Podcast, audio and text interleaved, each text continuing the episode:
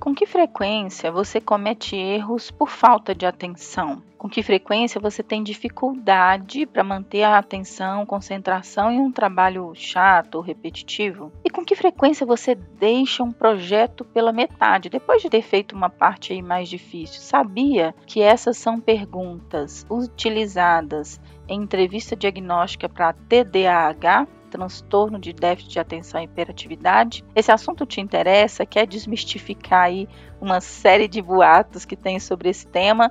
Vamos falar sobre isso. Eu tenho certeza que vai ser esclarecedor.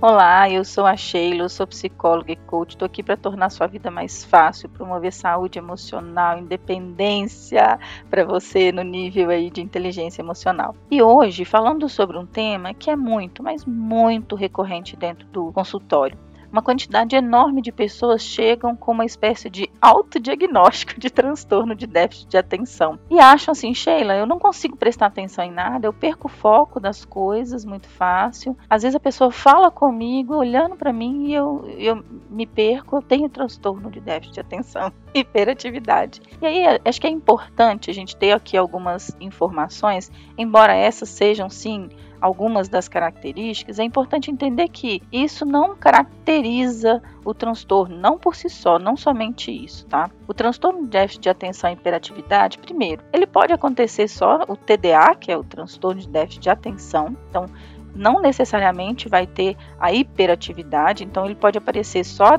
dificuldade de atenção, pode aparecer predominantemente a dificuldade comportamental, que é a hiperatividade, como também pode aparecer de formas combinadas. Pode aparecer de uma forma mais leve, moderada ou grave. A maioria dos casos é diagnosticado na infância, crianças de 4 a 12 anos é, principalmente por dificuldades com atividades na escola. Então a criança muitas vezes não consegue prestar atenção no que a professora fala, ou não consegue memorizar aquilo que a professora fala, e a professora fala: olha, procura aí uma psicóloga ou alguém para ajudar essa criança, porque ela não está prestando atenção. Então, assim, tem alguns números que ajudam a gente. Primeiro, porque toda dificuldade escolar o pessoal já acha que é transtorno de déficit de atenção, e não é. Então, tem uma espécie de super diagnóstico, né, de, de muitas pessoas acharem que tem, não necessariamente. É, a gente não tem aqui uma única possível causa para o TDAH. TDAH pode vir por uma dificuldade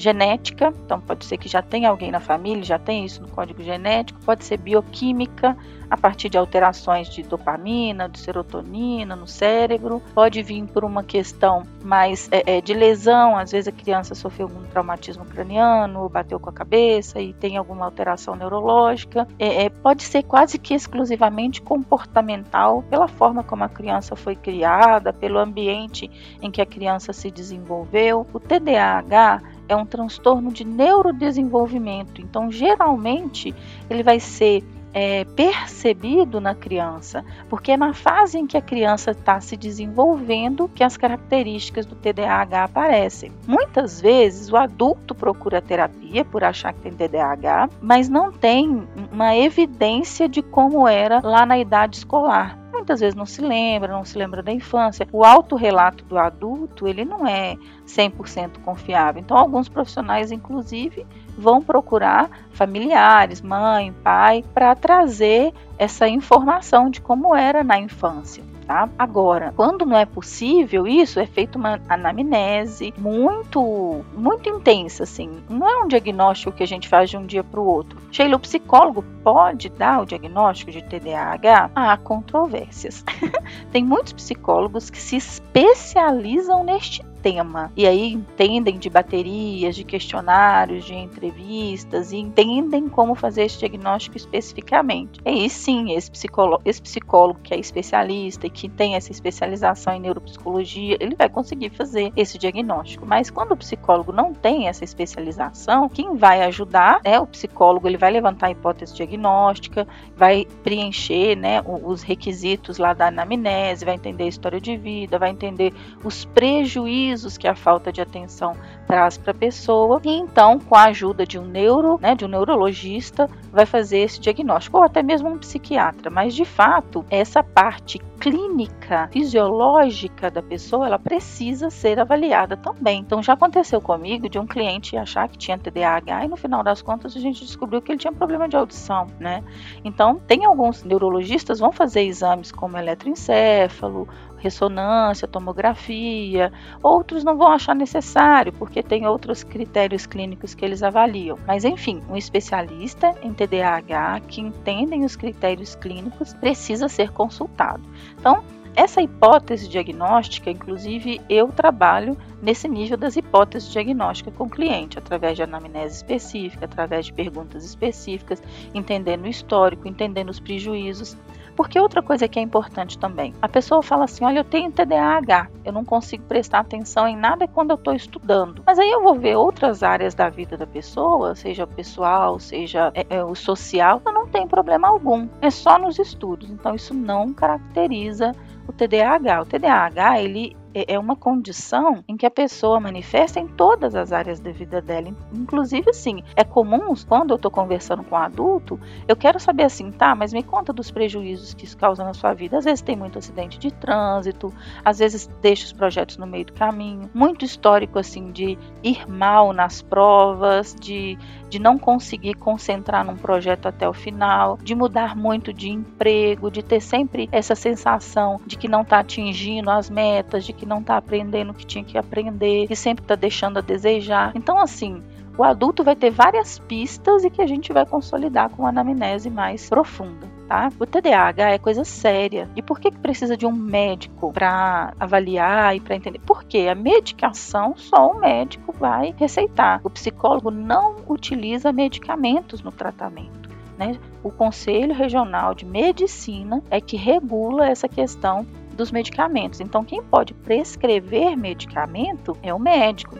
E o TDAH vai ser tratado com a terapia cognitivo-comportamental, que é com psicólogo. Vamos trabalhar exercícios cognitivos, vamos trabalhar a rotina, vamos trabalhar a forma da pessoa se organizar, vamos trabalhar comportamento, tomada de decisão, escolhas, tudo isso é em terapia. Mas a medicação é o médico que vai dar. É o médico que vai entender a dose, que vai entender a frequência, que vai entender que tipo de medicamento de acordo com o prejuízo que a pessoa tem na vida, tá? Então, assim, algumas outras muitas perguntas que podem te dar pistas aí. E lembro, não para um autodiagnóstico, tá? Mas para que você procure ajuda para entender o quanto o seu caso ou o caso de alguém muito próximo a você pode ser TDAH. É, esse é um questionário, assim, essas perguntas elas, elas vêm de um questionário, que é um questionário que chama ASRS 18, é uma avaliação que retirada da Revista Brasileira de Psiquiatria, é reconhecida pela OMS, tá? E é só um ponto de partida, um levantamento inicial. Além das perguntas que eu fiz no início desse podcast, tem também com que frequência tem dificuldades para fazer um trabalho que exija organização? Quando você precisa fazer algo que exige muita concentração, com que frequência adia ou evita o início dessa atividade? Com que frequência coloca as coisas fora do lugar ou tem dificuldade de encontrar as coisas em casa ou no trabalho? Com que frequência se distrai das atividades com os barulhos à sua volta? Com que frequência tem dificuldade de lembrar de compromissos ou obrigações? E com que frequência fica se mexendo na cadeira, balançando as mãos ou os pés quando fica sentado por muito tempo? Aí já falando um pouco mais da hiperatividade, né? Com que frequência se senta é, na cadeira de reuniões ou outras situações, você se levanta quando deveria ficar sentado? Com que frequência se sente quieto, agitado? Com que frequência tem dificuldade para sossegar, para relaxar, mesmo quando tem um tempo livre para isso, com que frequência se sente ativo demais, acelerado demais, como se tivesse com o motor ligado,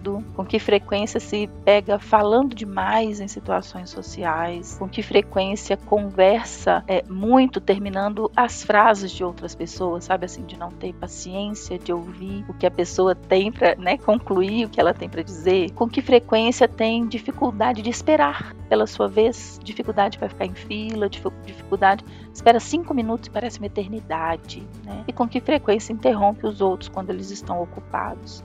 Então, assim, as primeiras perguntas falando mais da atenção, as últimas falando mais da hiperatividade, lembrando que o TDAH pode ser manifesto, né, tanto o TDA, que é de atenção, quanto o TDAH, que é de hiperatividade. O tratamento ele vai ser feito de forma combinada, terapia cognitivo-comportamental mais acompanhamento médico, geralmente neurologista ou psiquiatra. E é importante que a pessoa tenha vários sintomas do que né, dessas pistas que eu dei aqui, e também prejuízos a mais tempo. Então a pessoa fala: Não, eu estou passando por tudo isso aí, mas no último mês, porque teve uma mudança de estado ou de país, por exemplo. A gente sempre vai considerar assim a frequência, quanto tempo isso está acontecendo e quais são os prejuízos, se são é, na esfera do trabalho, dos estudos, na vida pessoal, relacionamentos, os prejuízos que estão causando na vida como um todo. Então, assim, tem tratamento, Conheço várias pessoas, várias assim, inclusive psicólogas, amigas minhas,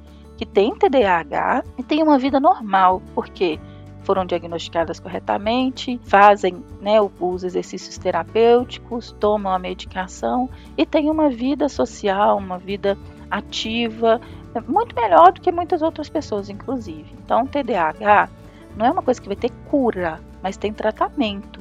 E a pessoa pode ter uma vida natural e normal, conviver com a doença e, e lida, se dar muito bem com isso, desde que seja devidamente diagnosticada e que passe pelas pessoas certas nesse diagnóstico. Esse diagnóstico é muito confuso às vezes, a pessoa já sai vendo algumas informações na internet pedindo o clínico geral para dar ritalina, e não é assim que funciona, tá?